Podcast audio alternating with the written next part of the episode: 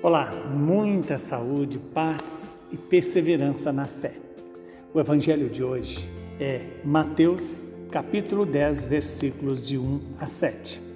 Naquele tempo, Jesus chamou os doze discípulos e deu-lhes o poder para expulsarem os espíritos maus e para curarem todo tipo de doença e enfermidade. Estes são os nomes dos doze apóstolos. Primeiro, Simão, chamado Pedro, e André, seu irmão, Tiago, filho de Zebedeu, e seu irmão João, Felipe, Bartolomeu, Tomé e Mateus, o cobrador de impostos, Tiago, filho de Alfeu, e Tadeu, Simão, o zelota, e Judas Iscariotes, o que foi traidor de Jesus.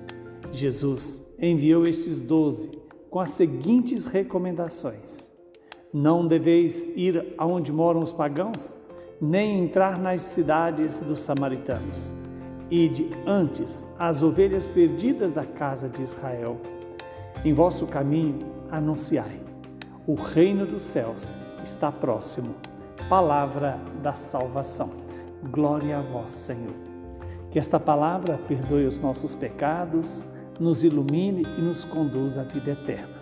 Estamos diante de um evangelho onde relata para nós, primeiro, o fato de Jesus deliberadamente chamar os seus discípulos e dar a eles o poder de expulsar os demônios e os espíritos maus, de curar os doentes e os enfermos.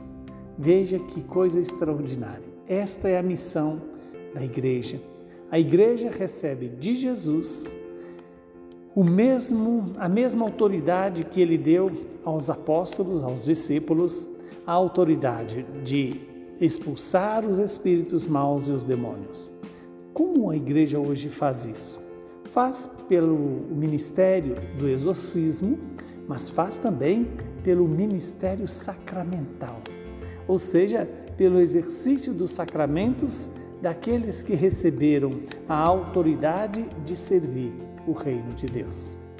Hoje, todas as vezes que você vai à igreja, é, participa da Santa Missa, todas as vezes que você busca a confissão, uma confissão sincera, humilde, verdadeira, você está recebendo, na verdade, a graça que Deus conferiu aos apóstolos e a toda a igreja.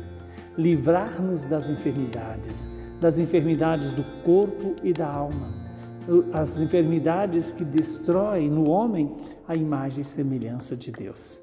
E eis aqui o nome dos doze apóstolos, e que na verdade esses doze são a base de toda a hierarquia da igreja, de todos aqueles que foram chamados ao sacerdócio e receberam a autoridade de evangelizar, de expulsar os demônios, de curar os enfermos, de curar os doentes e conceder a todos a liberdade, a saúde do corpo e da alma. Seja pelo sacramento do batismo, da crisma, o sacramento da unção dos enfermos, o sacramento da confissão, o sacramento da Eucaristia, o sacramento é, do matrimônio, são canais de graças para que Deus torne o homem cada vez mais livre de todas as amarras, de tudo aquilo que impede o homem de refletir a imagem de Deus no seu ser, no seu querer, no seu pensar e também no seu agir. Eis que Jesus alerta para os discípulos, dizendo que primeiro deveria ir à casa de Israel. Aqueles que foram escolhidos por Deus desde o começo é, da história da salvação para serem os receptores da, da mensagem da vontade de Deus. No entanto, eis que aqueles que foram escolhidos por Deus recusaram, rejeitaram o anúncio.